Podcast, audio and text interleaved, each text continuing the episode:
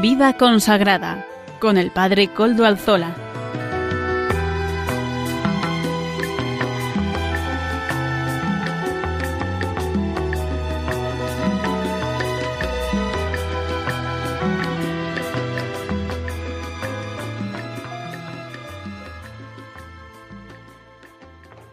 Son las 5 de la tarde, una hora menos en las Islas Canarias, y este es el es jueves y este es el, la emisora de Radio María, la radio de la Virgen. Por tanto, es la hora del programa de vida consagrada de aquí, de Radio María. Les saluda con sumo gusto Padre Coldo Alzola. Hoy emito también, como siempre, desde Algorta, desde la parroquia del Santísimo Redentor. Hoy nos encomendamos, como siempre lo hacemos durante todos nuestros programas, a nuestro patrono del programa, el Beato Domingo Iturrate, santo, beato, más bien, beato trinitario, un hombre cuyos restos gozosos custodiamos en esta iglesia parroquial. Gracias, Beato Domingo Iturrate, por, por, por acompañarnos también en este programa. Pedimos su intercesión, ¿verdad? El otro, ayer venían unas personas, unas feligresas, ayer miércoles, y tenemos un cuadro hermoso, recién pintado por un autor, eh, Felipe Herrero, de un autor vivo y joven de Andalucía, del Beato Domingo, Iturrate, muy hermoso, una pintura muy hermosa, muy hermosa. Y me, me decían ellas, les gustó mucho el cuadro, y decían ellas, ay, qué bonito, esto es una, un cuadro hermosísimo, ¿y quién era el Beato Domingo? Y yo les expliqué algunas cosas y dicen, pues vamos a encomendarnos mucho a él, porque ahora le interesará ser santo, así que ahora está esperando hacer milagros. Pues eso, eso es verdad, por eso nos encomendamos en nuestro programa al Beato Domingo Iturrate. Hoy que es 12 de agosto ya, miren ya cómo se va el verano también, ¿verdad? Estoy convencido de que muchos de ustedes nos están escuchando desde sus lugares de descanso, así que a todos les deseo, les deseo que tengan un restablecedor o restaurador eh, verano, porque es necesario. Ha sido un año un poco duro por el tema de la pandemia, ¿verdad? Y es también importante y necesario poder eh, vivir ahora este tiempo de, de descanso estival para coger fuerzas para el curso que viene. Y hoy tenemos un programa cargado de contenidos, como siempre, como siempre. Y es que es así, o no es así. Pues sí es así. Tenemos varias citas que ahora les voy a, a continuación les voy a presentar. Aquí va el sumario. En primer lugar, vamos a contar con la colaboración de nuestra colaboradora Natalia Echevarría. Natalia Echevarría es colaboradora y nos ofrece estos apuntes de espiritualidad en el tiempo estival. En tiempo de verano también es tiempo de espiritualidad. Hoy también contaremos con la colaboración de don Manuel Herrero. Don Manuel Herrero es, Monseñor Don Manuel Herrero, es el obispo de Palencia y miembro de la Comisión Episcopal de Vida Consagrada. Y saben que en este verano estamos haciendo varias entrevistas en profundidad y entre otras, esta es una de ellas. Eh, ya verán, ya verán, es una cita interesantísima. Están resultando muy interesantes. Todos me, me lo han dicho y hay muchos, muchos ecos en los mensajes que ustedes me mandan también al, al correo electrónico del programa que, ya saben cuál es, vida consagrada arroba radiomaria.es. Ahí ustedes me pueden escribir. Verdaderamente es interesantísimo lo que me están diciendo y además los ecos de las entrevistas. Pues hoy tenemos a Monseñor Don Manuel Herrero, obispo de Palencia. También contaremos, como siempre, con nuestro colaborador Amaro Villanueva, que nos ofrece música para evangelizar las hermanas de benedictinas del monasterio San Benito de Montserrat también nos ofrecen ese comentario suyo de sabor litúrgico. Pues en esta ocasión también, el domingo que llega, nos lo comentan las hermanas. Y con esto, pues vamos a comenzar ya mismo. Así que les dejo con Natalia Echevarría, que nos ofrece estos apuntes de espiritualidad sobre la templanza en este caso. Buenas tardes, Padre Coldo. Hoy vamos a hablar de la templanza, del verbo templar. La templanza nos ayuda a disfrutar de los bienes con libertad, sin que nos dominen ni esclavicen. Se traduce en una armonía interior que nos permite elegir bien, según la voluntad de Dios. El Papa Francisco dice de la templanza que es el sentido de la medida. Cuando los vicios acaparan nuestra vida, cuando nos apegamos excesivamente a los sentidos, perdemos de vista el fin para el que han sido creados por Dios y perdemos de vista nuestro propio objetivo, que es amar a Dios sobre todas las cosas, entendiendo todas las cosas, toda la creación, incluidos los placeres. Pasamos nosotros a ponernos en el centro. Los instintos y las pasiones han sido creados por Dios como algo bueno, con un fin concreto, pero por su propia naturaleza se manifiestan de una forma arrolladora. Son un potencial muy fuerte en el ser humano que hay que controlar si no queremos que nos arrastren. El sexo es creado como manifestación de amor y vida. La comida es creada como forma de supervivencia. Si esto lo convertimos en lujuria o en gula, entonces nos empequeñecemos, nos frustramos, porque una vez alcanzada la meta, el momento de placer, viene el vacío, la tristeza. Acabamos siendo víctimas de nuestras propias pasiones. Apegarse tanto a la tierra impide volar, mirar las cosas por encima del propio egoísmo. Impide ser libres y felices. La templanza es hablar de humildad, conocer las propias debilidades y evitar caer en circunstancias que pongan en peligro la capacidad de control. La templanza es hablar de sobriedad, vencerse al deseo del placer y la comodidad por amor y con inteligencia. La templanza es hablar de castidad, reconocer el valor de nuestra propia intimidad y respetarse a uno mismo y a los demás. La templanza es hablar de mansedumbre, es decir, vencer la ira y soportar la mortificación. Es difícil vivir esta virtud en una sociedad materialista, utilitarista, permisiva, donde todo apunta a buscar una vida fácil y sin compromiso.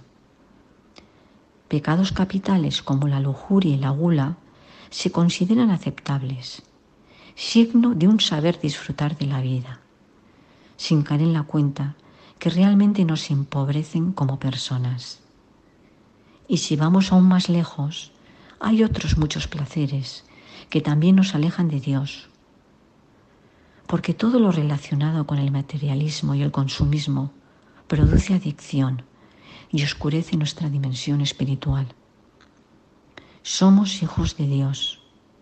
Por tanto, estamos llamados a vivir la vida con intensidad, pero con libertad, en cuerpo y alma, sin separación y la unión del cuerpo y el alma ha de ser reflejo de la voluntad de Dios, porque toda la creación está basada en el amor de Dios. Agradecemos a nuestra colaboradora Natalia Mendieta porque nos ha ofrecido estos apuntes de espiritualidad en este tiempo de verano. También el tiempo de verano es tiempo de espiritualidad. Hoy nos ha hablado de la templanza, tan importante en nuestros tiempos.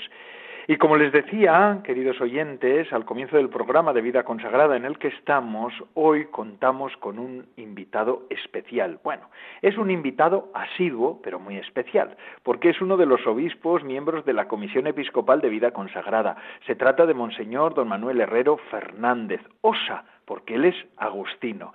Él es obispo en este momento de Palencia, de esa ciudad hermosa, de esa diócesis con, raíces y con historia. Pero él nació en la provincia de Cantabria, en Servio de Val, de San Vicente. Eh, fue agustino, como hemos dicho, bueno, perdón, es agustino, pero entró también en el seminario, ingresó en el seminario menor de San Agustín de Palencia. ¿Quién le iba a decir, don Manuel, buenas tardes, quién le iba a decir que usted después iba a ir allí como obispo de esa ciudad? Pues nadie. Buenas tardes, Coldo, y hay oyentes. Nadie me lo iba a decir, pero ya sabes, son los caminos de Dios y de la providencia. Yo ahí no tuve ni arte ni parte. Así que los primeros estudios en Palencia y a la vez después ahora es obispo de esa ciudad. Seguro que cuando estaba usted estudiando allí eh, irían a la catedral más de una vez. Alguna vez sí, sí. Entonces estaba de obispo uno que estuvo cerca de treinta y pico años, José Souto Vizoso, un gallego de, de origen de la diócesis de Mondoñedo, creo. Y estuvo muchos años, sí. Eh, Después vino, vino otro que fue Agustino Nicolás Castellanos. También, y estuvo también estuvo 13, 12 o 13 años. Y ya después han pasado otros obispos. Actualmente, pues vivimos eh, cinco obispos Mm, que hayan que hayan, hayan pasado o estemos aquí. Eh, don Ricardo Blázquez, eh, José Ignacio Munilla, eh, don Esteban Escudero, también, y, y, y, lógicamente yo ahora en el momento presente. Sí, sí. Una diócesis, además, como decíamos, con mucha historia, pero ya vamos a hablar de ello. Don Manuel, a nosotros nos gusta en este tiempo de verano que, que, bueno, pues estamos más relajados todos, ¿verdad? El verano siempre es para relajarse y también nuestros oyentes. Hemos planteado también eh, este tiempo como un tiempo para poder conocer mejor a los obispos que nos colaboran, ustedes colaboran todas las semanas, todas las semanas suelen hacer sus reflexiones, los oyentes habituales del programa de vida consagrada ya, los, ya lo conocen, pero, pero ciertamente no hemos tenido muchas veces oportunidad para conocer al obispo, porque esto es muy importante. Una cosa es que conocer que es obispo y otra cosa es conocer la historia del obispo. Don Manuel, claro. eso es, la historia y la vida del obispo. Por eso, conocer a la persona, ¿verdad? Porque al fin y al cabo es lo fundamental. Don Manuel, Mm, una de las cosas que más interés nos suscitan, estamos en un programa en el que podemos hablar y proclamar qué es la vida consagrada y qué es la vocación consagrada. Usted ha sido consagrado, ha sido religioso, es religioso, perdón, siempre digo ha sido, pero es en verdad, es religioso, siendo obispo es religioso. ¿Y cómo descubre usted? ¿O cómo descubrió usted su vocación? ¿Cómo fue su infancia y su primera adolescencia para descubrir que quería ser religioso? Pues yo desde que soy consciente de pequeño quería ser sacerdote. No sé si, si ha sido el, el ejemplo de los sacerdotes de mi pueblo y después unas, unas eh, misiones populares que estaban allí dirigidas por, por dos pasionistas, pues yo pues, quería ser sacerdote. Recuerdo que mi padre pues me llevó a, al seminario de, de, de Corbán, de Santander, pero me dijeron que era muy joven, que tenía 10 años y que no, que tenía que, madurar. Pero el sacerdote que había en mi pueblo entonces era un ex agustino. Eh, eh, con, después de la contienda civil tuvo que salirse, dejar los agustinos porque tenía unas sobrinas, unos sobrinos que no tenían ya ni padre ni madre y ah. tenían que hacerse cargo de él. Y entonces, bueno, pues se salió. Y él eh, dijo a mis padres, este no para los agustinos. Yo tampoco tenía edad, pero el que estaba aquí de director superior en Palencia era uno de su tiempo. Conmigo venía otro que era mayor que yo y le dijo, o los dos o ninguno. Y entonces el otro, que se llamaba el padre Paulino, dijo, bueno, por los dos. Y así comenzó en los agustinos. Yo antes los agustinos no los conocía de nada, conocía algo de San Agustín porque en mi pueblo se celebra también la fiesta de San Agustín, pero nada más. Pero, por claro, era muy pequeño, ¿no? Pero sí, conocía al sacerdote que, que primero que estaban en mi pueblo, uno de ellos que siempre le recuerda todavía al pueblo, don Isidro Mardones, era tío de, no sé si recuerdas tú, de un teólogo, José María Mardones. Claro, sí, sí, sí. Pues tía, tío, tío del y, y después, pues bueno, pues el, el, que, el que estaba en mi pueblo, el padre Santos Fernández, que se llama así, que era asturiano y que era el que había sido agustino. Y eso es, y ya entró, bueno, pues vine aquí a Palencia en 1957, con éramos muchos en el seminario y ahí lo pasamos yo por lo menos feliz y poco a poco fui descubriendo que eso es lo que Dios mm, me pedía y quería para mí. Yo siempre estuve contento. Después hice noviciado en el monasterio de Santa María de la Viz al sur de Burgos y ahí pues también incluso dos años, dos años de estudios filosóficos y uno de estudios teológicos, el primero. Y después ya nos juntaron de varias provincias en Valladolid, en los agustinos de, que llaman filipinos, del Paseo de Filipinos de Valladolid, donde estuve otros dos años, y ya el último, antes de la ordenación, en, en, los, en el, estudiando en el Escorial, pero residiendo en una comunidad en los Negrales. Y así ha sido. Ya, ya, ya, Qué bueno. Eh, así que, don Manuel, fue una casualidad, una fortuita, pero una dichosa coincidencia, ¿verdad? O una dichosa casualidad. La providencia, yo, yo lo entiendo como la providencia, no, no es algo buscado por los humanos, sino que un poco, eh, como dice el refrán, el hombre propone y Dios dispone, ¿no? Aunque algunos hay que dejarse llevar, pero bueno. Hay que dejarse llevar por, por el Señor. A veces a los jóvenes actuales bueno, a los jóvenes de todos los tiempos, pero de un modo particular a los actuales, muchas veces que se piensa que ahora somos más revolucionarios, son más revolucionarios los jóvenes, pero igual no se dejan llevar tanto por la providencia, ¿no? Por la incertidumbre, porque al fin y al cabo no deja de ser una apuesta mm, sin, sin nada a cambio. Mm, no, sin duda alguna. La promesa del Señor. pero es una historia en definitiva de amor, porque eso es así. Qué bueno, qué bueno. Mm, don Manuel nos decía que había pasado por Burgos, por el Santuario de la Vid, Santa María de la Vid, por Valladolid, el Escorial, lugares también señeros que, bueno, pues hombre, la orden agustiniana pues la conoce todo el mundo. Sí, sí, sí, no es cualquier orden, ¿verdad? Es una orden que tiene mm, renombre. Y al final se ordena en 1970 por el entonces obispo de Palencia también, ¿verdad? Sí, otra coincidencia, sí, don Anastasio Granados. En un colegio, en la capilla de un colegio que está junto al Bernabéu, el Colegio San Agustín de Madrid. Qué bueno. y después es curioso porque el primer destino me mandan a Palencia. El provincial me manda a Palencia y aquí saqué pues el carnet de conducir, etcétera. Estaba usted ya siempre rondando Palencia. Pues se ve, se ve que era la providencia, sí, sin duda. qué cosa, qué cosa. ¿Quién le iba a decir a usted? Pero la cuestión es que fueron años un poco complicados, porque se ordena usted en el 70, después del concilio. Eh, ¿Cómo vivió usted o cómo vivieron en aquel momento los que estaban en, el estudianta, en los estudiantados, en la formación teológica, todos aquellos movimientos que hubo en torno al concilio en la Iglesia? Pues eh, un poco, bueno, pero eran tiempos difíciles, es verdad, donde había, pues todavía, eh, y mucho más que, que, lo que se note ahora, que lo que se observa ahora, una gente que, que, querían unos que querían mirar hacia atrás, digamos hacia el Trento, y otros que querían mirar a los tiempos de, presentes de la sociedad, incluso mucho más allá para el futuro, ¿no? Y a veces, pues en medio estábamos nosotros, pero los, formandos, pero gracias a Dios tuvimos unos buenos formadores y profesores que, que estaban centrados y, nos ayudaron también a nosotros a situarnos y discernir, no dejarnos llevar por, por vientos también es que eran unos tiempos difíciles, ya ves mayo del 68, que tuvo su pequeña resonancia en los seminarios también, pero bueno, lo vivimos con normalidad. Ya, ya, ya, ya.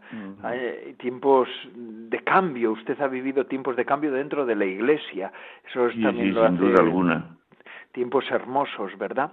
Y después además en sus tareas, porque ha estado como formador, como director espiritual, en la enseñanza, también ha estado en el mundo de la parroquia, ha estado en la pastoral, en, también en, varias delegaciones después episcopales eh, y finalmente como vicario general de pastoral de la diócesis de, de, Santander, mm. además de moderador de curia, de, de administrador diocesano.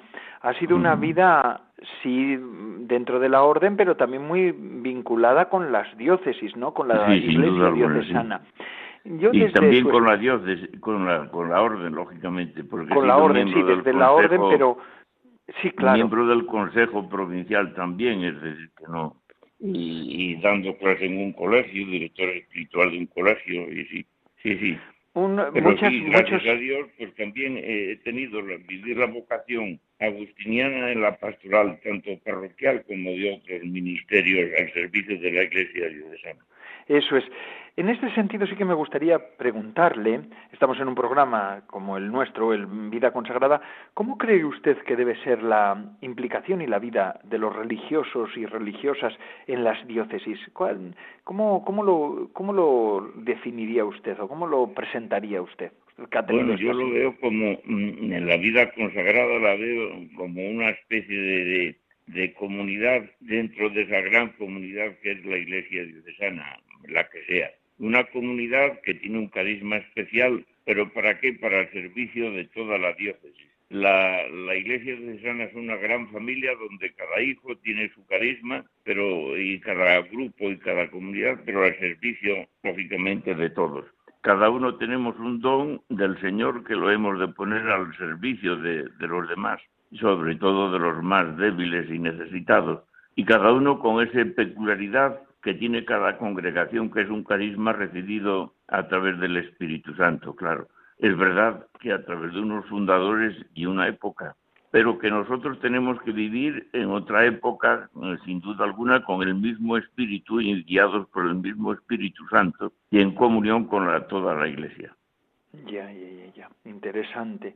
Eso a veces sí que hay como, como algunas tensiones, muchas veces se decía, pero yo creo que cada vez son menos las tensiones. Yo creo que cada vez todos religiosos y, y las diócesis han aprendido a convivir de una manera mm, en simbiosis, ¿verdad? En, en sí, en simbiosis y no solamente eso, sino dándonos cuenta que todos somos discípulos y misioneros, como dice el Papa Francisco, y que cada uno tenemos que aportar a la misión común y tenemos que, trabajar como en sinodalidad, es decir, juntos, caminando juntos, ayudándonos y apoyándonos unos en otros, lógicamente.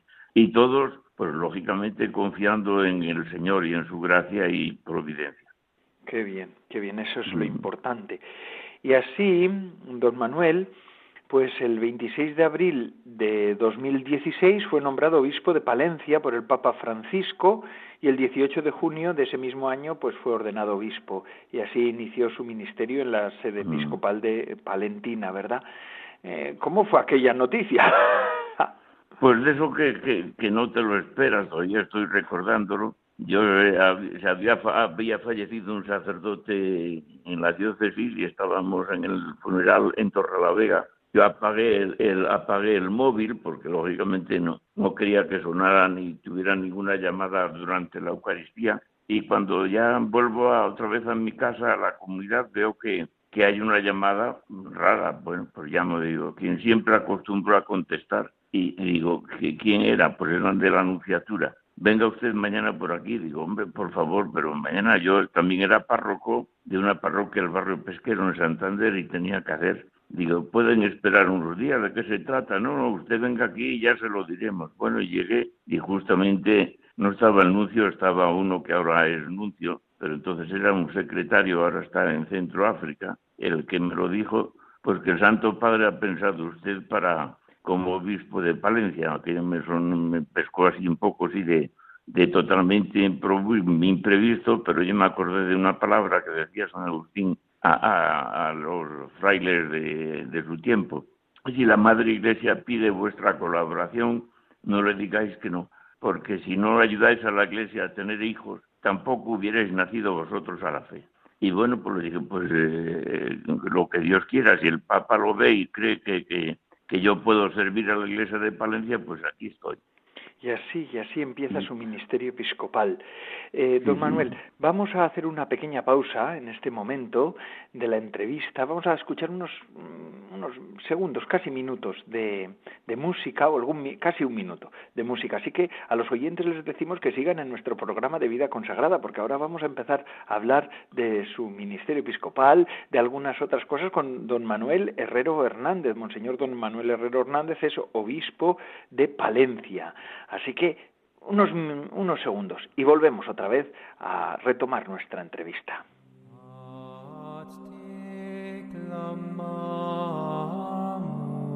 sexul es filii Arte suspira.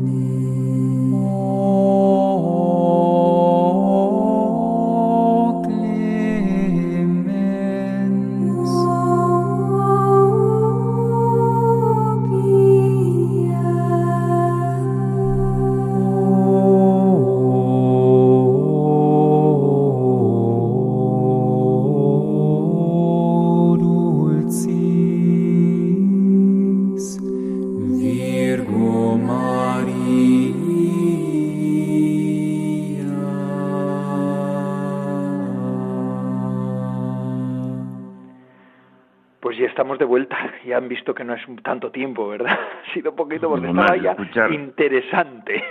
Y escuchar música siempre es algo gratuito y que alegra la vida. Así trae trasunto de Dios, que Dios también es músico y, y, nos trae a nosotros también la música con su espíritu. Ese es el asunto, sí. Don Manuel, vamos ahora a hablar de su lema episcopal. Me ha llamado la atención, misericordia tua y además una explicación que usted mismo entiendo que haya podido dar, pero quiero escucharlo de su, voz. De su voz. Eh, ¿Por qué eligió ese lema? Bueno, a mí siempre la misericordia de Dios me ha parecido uno de los de, los aspectos o de, de las notas de, de, Dios, el Padre de nuestro Señor Jesucristo y Padre de la misericordia, que definen fundamentalmente la actitud de Dios para con los hombres y toda la creación. Entonces siempre me ha chocado, pero después como agustino siempre he visto, por ejemplo, en el libro de las confesiones, eh, cómo San Agustín siempre insiste en la misericordia de Dios. Eh, y, en otro aspecto, mi miseria y tu misericordia. Y después también he visto cómo un papa, que, que, cuando yo pues, me ordené, era entonces el papa que, que regía eh, la iglesia en Roma, el papa Pablo VI, bueno, pues también en, en su testamento bueno, pues un poco resumía su vida en estas, con estas palabras de San Agustín, mi miseria y tu misericordia.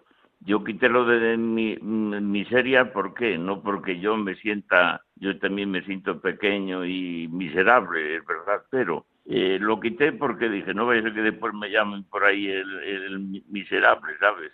Y entonces, para no dar pie, solamente dije misericordia actúa pero implícitamente pues está también la confesión de, mi miseria, porque lógicamente si, si yo hablo de la misericordia de Dios y la misericordia es corazón volcado a, la miseria de otro, pues es un poco confesar también que yo me siento pequeño, débil, pecador, pero, pero bueno, amado sobre todo. Y por eso es el lema, ¿sabes? No otra cosa. Bonito lema, muy bonito, misericordia tua. me gustó cuando leí pues la explicación por la cual había elegido el, lema, me pareció muy interesante, muy muy bonito, muy profundo. Por otra parte, ¿verdad? La misericordia de Dios. Además, Además después pues lo he visto ratificado con una carta que tuvo el Papa ya Francisco que hablo ahí en el año de la misericordia, pues cómo insiste él justamente en la misericordia de Dios. Eso sí. Qué bien. Además, eh, usted es que, claro, usted cuenta con ventaja, porque en San Agustín hay un ontanal, la fuente, la fuente teológica fundamental del cristianismo, casi, casi así. Sí, sí, no, eso sí es verdad, eso es y, del pastor sobre todo, porque él está parte de, de, un gran creyente y es un gran también pastor, teólogo, filósofo, pero también pastor de la iglesia, ¿no? Y para mí es una referencia, lógicamente, aparte de, de Jesucristo, que es el buen pastor, pero ya un poco también, pues, eh, otro otro hermano en el, en el, de referencia, que hay muchos, pero también por descontado San Agustín, claro. San Agustín, San Agustín, hombre, los agustinos cuentan ahí con, con mucha ventaja frente a los demás, con San Agustín. No, no, no, porque San Agustín es de todos, es, padre de la iglesia, ¿sabes? No es. Y todos los santos son de todos. Todos los santos y, beatos son no de una orden solo, sino de toda la iglesia. Sí. Y yo por lo menos así lo veo. A veces cuando a mí me decían estando en Santander que Santander tiene pocos, la diócesis, pocos santos canonizados. Digo, no os preocupéis, los de toda la iglesia también son santos aquí para los santanderinos, diocesanos de Santander. Así es, así es. Pero bueno, pero San Agustín, vaya, tienen ustedes un gran patrono, que es sobre todo muy universal, como dice usted, porque otros santos pues, no son tan conocidos, pero este es un santo de lujo. bueno, de lujo. en fin, eso lo sabe Dios, pero, pero la cuestión es que uno, un gran hombre. Eh, don Manuel, pero ahora vamos a hablar de la diócesis, si le parece, hace poquito y también le trasladamos nuestro pesar, pues eh, hubo un accidente en el santuario de Nuestra Señora de Alconada, ¿verdad? En su diócesis. Eh, se quemó. Se quemó la. Se quemó la techumbre de un santuario que es muy querido en toda la zona de Campos. Palencia, la diócesis, bueno, y la, la provincia, pues tiene diversas zonas. La montaña, en medio después tiene los valles, y después tiene todo el camino de Santiago, pero la mayor parte es después al final el cerrato, muchos cerros, pero eh, sobre todo tierra de campo y ella de Tierra de Campos, que es una llanura inmensa. Bueno, pues eh, la patrona, digamos, es la Virgen de, Alconada. Y el santuario, pues se había caído el año pasado una, un trozo porque una viga cedió.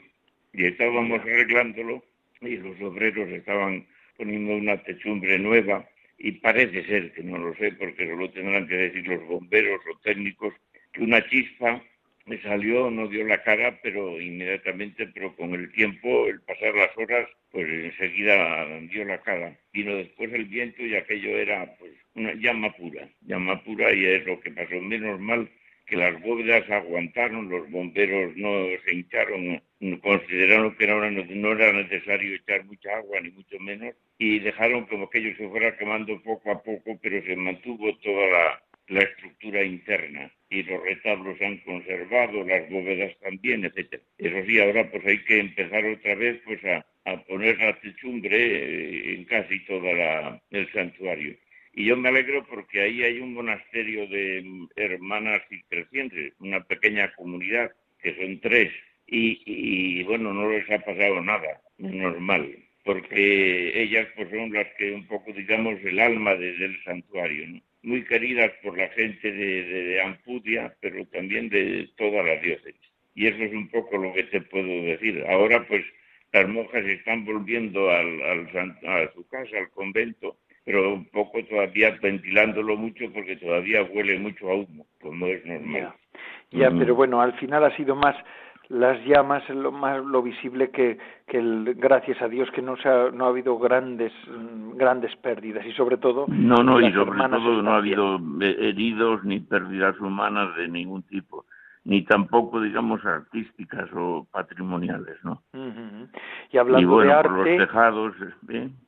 Y hablando de arte, tienen ustedes ahora varias varias citas dentro de la diócesis, ¿no? Desde la catedral, pero también en otros lugares de la diócesis. Palencia, Palencia es una diócesis pequeña numéricamente, pero tiene mucha historia y no solamente eso, sino que tiene muchísimo arte.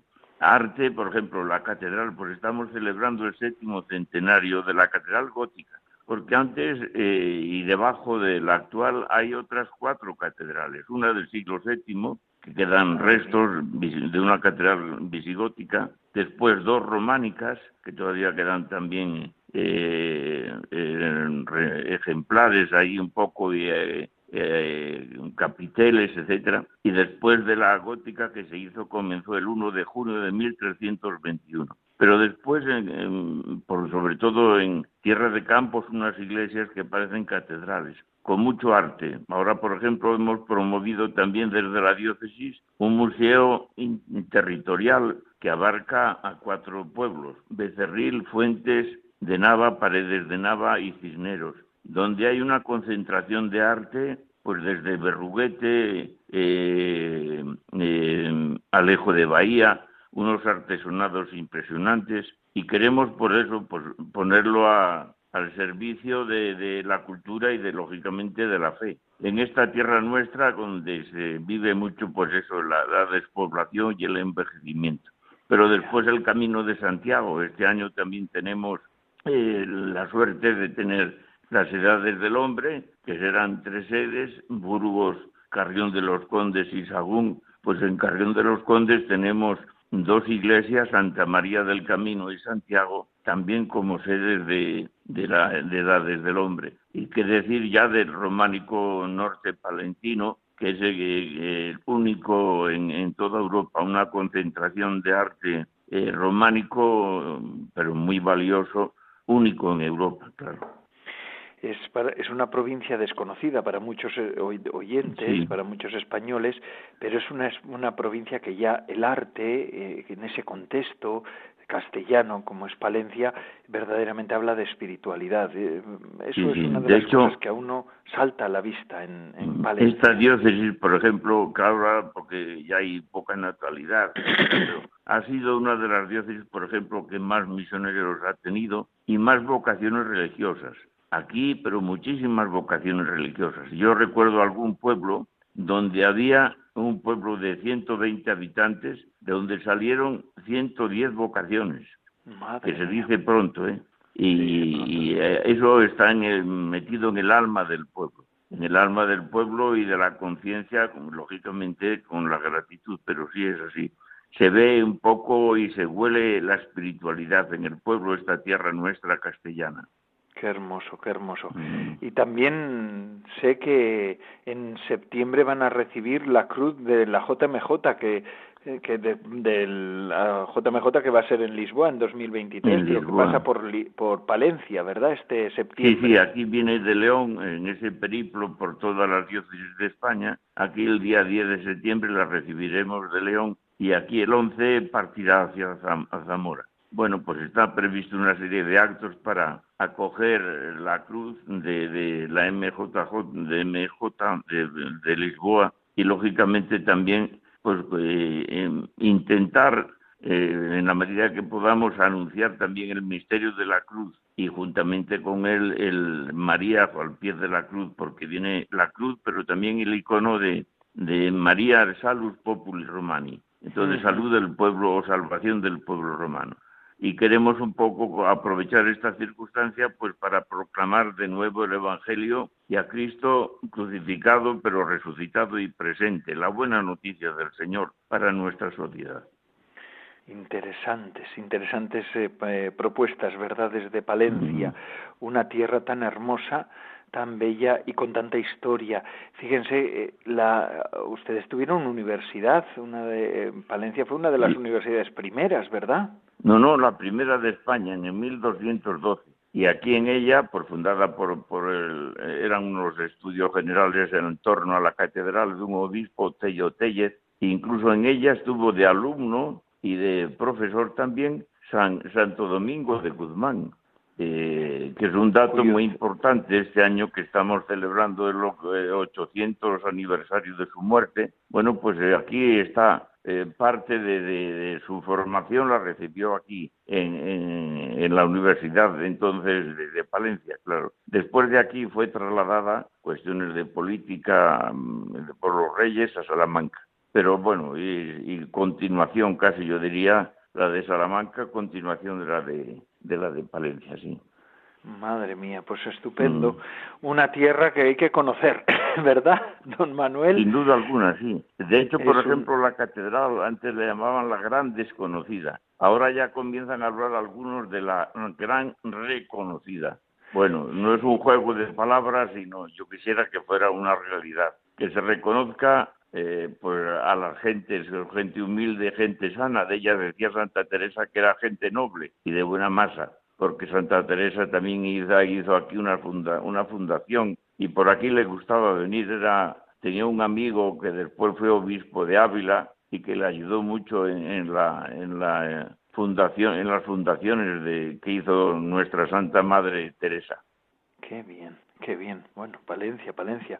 Tiene que ser un mm. lugar que tenemos que, que, reconocer y conocer todos, aunque yo ya la conocía, porque mm, usted no sabe, pero vamos, yo se lo digo, nos conocimos, se lo digo a los oyentes, nos conocimos en Santander cuando don, don Manuel entonces era el padre Manuel, que era el vicario general de la diócesis, y yo como trinitario suelo, participar. En el santuario de la bien aparecida, sí. Eso es, eso es, eso es. Y entre religiosos pues siempre tenemos una cierta afinidad, ¿verdad? No, no excluyente, pero afinidad. Sí, sí, sí. Y entonces, pero don Manuel no sabrá que yo soy de, de cerca de Lequeitio, muy muy próximo a Lequeitio, y es que en Lequeitio tenemos una reliquia de San Antolín, ah, mira, mira. Sí, claro. De Palencia, sí, sí. Claro, eh, porque y mm. además es, se trajo de Palencia esa reliquia, por eso siempre hemos tenido una cierta vinculación los una vinculación, mira, sí, con con Palencia por ese motivo. Bueno, Palencia también, por ejemplo, el mismo Guernica, Guernica fue fundada por por un por un Tello Tellez y que está enterrado aquí en, una iglesia de San Francisco y hace pues tres o cuatro años estuvo allí el sepulcro en, Guernica, pues no sé qué aniversario de, la ciudad, pero es curioso, sí. Don Manuel, yo ahora entiendo por qué lo han hecho usted eh, obispo de Palencia, porque usted la, la ama con locura, ¿eh? Se ve que la conoce muy bien. Gracias a Dios, sí, sí, cómo no. Esta gente eh, es digna de amar, pero además se hace amar, ¿sabes? Qué bueno, qué bueno. Muchísimas gracias por atendernos en este rato. Ha sido un rato muy entrañable. Ha pasado el tiempo volando. La verdad es que a los oyentes también les habrá resultado muy agradable poderle escuchar. Muchísimas gracias y que ahora yo lo que le deseo es que pueda descansar en verano también un poco, que es también necesario descansar. Pues sin duda alguna. Yo espero poder ir a, a Cantabria, a mi tierra, a mi pueblo con mis hermanos y familia y, un poco descansar y no tener tantos calores como tenemos aquí. Gustar de, la brisa del norte, porque el mar y el norte lo lleva uno también en el alma y en el corazón, claro. Así es. Mm. Pues bueno, pues que descanse en este tipo de... Bueno, muchas gracias, Coldo. Septiembre llega cargado, veo que llega cargado con un montón de cosas. Así que, don Manuel... Lo primero es San Antolín, que es el 2 de septiembre, date cuenta. Es verdad, es verdad. Eh, sí, no, no me daba cuenta, pero sí es verdad. que, son también las fiestas del Lequeitio. Pues acuérdese, cuando estén celebrándolo allí, acuérdese de que el Lequeitio también estaremos celebrando. Pues mutuamente, mutuamente. Bueno, así es. Don Manuel, un abrazo muy fuerte. Un fuerte abrazo y, muchas gracias. ¿eh? A usted, a usted. Y ahora nosotros continuamos con nuestro programa. Vamos a dar paso ahora a Música para Evangelizar, este espacio que semanalmente nos ofrece Amaro Villanueva, nuestro colaborador.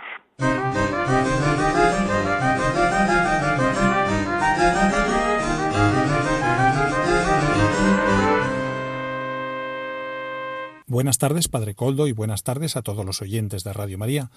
Esta tarde vamos a escuchar la canción titulada Conocí un lugar, canción interpretada por la cantante colombiana Adriana Duque.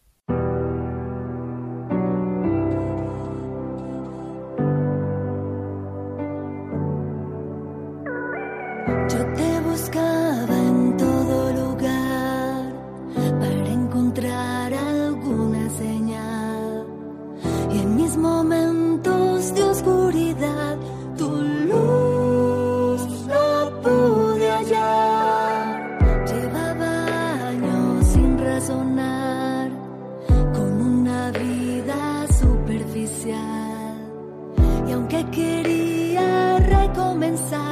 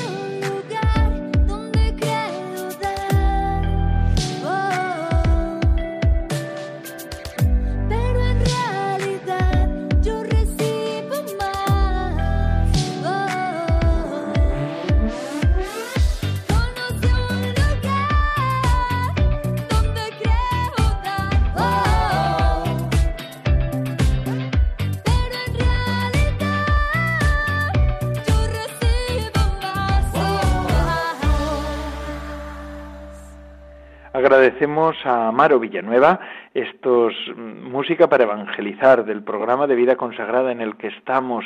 Eh, ciertamente interesante, ¿verdad? Siempre nos trae músicas nuevas, que es también importante saber qué es lo que se está moviendo. Mm, además, Amaro Villanueva sube semanalmente el podcast de nuestro programa. Ustedes pueden escuchar el programa a otras horas. Estos días me estaban diciendo, ¿cómo podemos saber nosotros lo de... ¿Cómo podemos saber nosotros cómo está la cosa de Radio María que queremos escuchar de nuevo el programa? Pues la entrevista a don Vicente, la entrevista, las distintas entrevistas que hemos tenido. Pues ahí lo tienen, ahí lo tienen. Amaro Villanueva nos sube el podcast semanalmente. Gracias, Amaro. Así que, y gracias también por la colaboración de música para evangelizar. Y ahora sí, seguimos. Ya casi casi hemos acabado el programa. Ven ustedes cómo se pasa el tiempo volando. Y ahora es que vamos a escuchar a las hermanas benedictinas del programa del monasterio San Benito de Montserrat. Ellas nos ofrecen el Día del Señor. Vamos a escuchar lo que nos dicen. Buenas tardes, queridos radioyentes de Radio María. Soy la hermana Regina, benedictina de Montserrat, que ya os he hablado otras veces.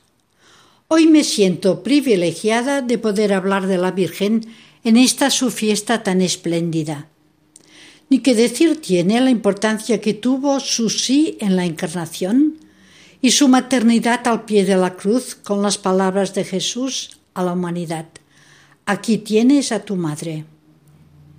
Pero pienso que la fiesta de la Asunción de María al cielo es la coronación de toda su vida, desde el principio hasta el final. Pero, ¿me permitís que antes os cuente la historia de mi devoción hacia ella? Aunque había nacido con una religiosidad popular a la Virgen, al entrar al monasterio en 1955, me sumergí en los estudios exegéticos bíblicos, sobre todo los evangelios y los salmos, que me llenaron del todo, sin tiempo especial para pensar en la Virgen. Cuando en 1980 empecé a escribir libros, decidí dedicar uno a María, cancelando la etapa de una devoción que me parecía tenía pendiente. La Madre de Jesús de publicaciones de la Abadía de Montserrat, los monjes, en 1993 fue un encuentro extraordinario con María, la Madre de Dios ni a Jesús por María, ni a María por Jesús, sino a María con Jesús o a Jesús con María. La devoción tan fuerte a Jesús me resultó ser una devoción igualmente fuerte a María. Me explico. Escribiendo el libro encontré María escondida en todo el Evangelio de Jesús. Es que María no fue la madre y maestra en la tierra junto a José, de su Hijo Jesús, aparte de las revelaciones del Padre del Cielo? Fue así que empecé a leer el Evangelio desde el corazón de Jesús, donde seguro que estaba su madre. Y desde Jesús la vi inmaculada, mujer de Nazaret, suficientemente humilde para dar un sí a Dios, bendita entre todas las mujeres por haber creído, la vi danzando feliz con su Magnificat, y en el silencio de la noche de Navidad, sin que la humanidad se diera cuenta, la vi iniciar una nueva era para el mundo. Y cuando Jesús su Hijo empezó a predicar la buena nueva, la vi dando gracias a Dios que no se revela a los poderosos sino a los sencillos, porque fue ella la que adelantó esta revelación en Cana de Galilea. Cuando Jesús resumía el Evangelio en el servicio en dar la vida, posiblemente pensaba en el ejemplo que su madre le había dado durante el largo tiempo de su vida oculta. Y cuando pedía escuchar la palabra de Dios y cumplirla, Seguro que estaría ella obediente en su pensamiento. Finalmente, en la fiesta de hoy de la Asunción de María al cielo, es Jesús quien la recibe en la eternidad, el Jesús Hijo que tanto se había identificado a ella. Y ahora somos nosotros, sus hijos reales, después de la muerte de Jesús en la cruz, los que nos toca acompañarla en este su próster camino. Ella había dado a Dios un cuerpo humano. Ahora Dios debía darle a ella un cuerpo divino. Dice San Juan Damasceno, ella que había llevado en su vientre al Creador, tenía que habitar en cuerpo y alma en el tabernáculo de Dios. Y yo escribí en 1993. Cuando María dejó este mundo, los discípulos comprendieron que la obra de Jesús llegaba a su pleno cumplimiento. Comprendieron que el reino estaba muy cercano. Comprendieron, comprendieron que había pasado, que no había pasado su generación sin que Dios lo hubiera inaugurado comprendieron que la humanidad estaba llegando a su asunción. Y ahora quisiera acabar con una oración. Santa María, Madre de Dios, con tu corazón siempre abierto a Dios y a los hermanos, ayúdanos a avanzar este tu mismo término. Avanzar hasta este tu mismo término. Santa María, Madre de Bondad, haz que siguiendo tu ejemplo vivamos con sencillez buscando el bien de todos. Santa María, Madre de un mundo nuevo, acompáñanos silenciosamente presente en la historia de todos los tiempos hacia el amor universal que todo lo renueva. Bueno, pues muchísimas gracias, hermanas benedictinas del monasterio San Benito de Montserrat. Gracias, gracias, gracias por su comentario semanal, ¿verdad? Es una interesante, ¿verdad? Ver cómo, cómo estamos caminando con ellas y bueno, pues, pues, pues vamos a ver, vamos a ver cómo, cómo seguimos. Y es que ya estamos en verano, fíjense, vive el verano junto a Radio María, es una de las de la portada de la página web de Radio María. Mm, tenemos una nueva página web preciosa, muy bonita, muy actualizada, y esta es, es la portada, Vive el verano junto a Radio María. Así que con una radiolina pueden ustedes, eh, la reina de Radio María viene a tu encuentro para una imagen de la Virgen está recorriendo España. Así que ustedes pueden hacerlo ahí. El podcast de Radio María también lo tienen ahí. Es una página web muy actualizada, muy interesante, pueden ustedes visitarla, les emplazo a ello. Y sin más, yo me despido. Hoy ya se ha acabado el tiempo. La semana que viene volveremos aquí, al mismo programa, Vida Consagrada, de Radio María. Hasta la semana que viene, si Dios lo quiere. Se despide de todos ustedes, Padre Coldo Alzola. Y eso sí que les pido, que recen por mí. Yo lo hago por ustedes.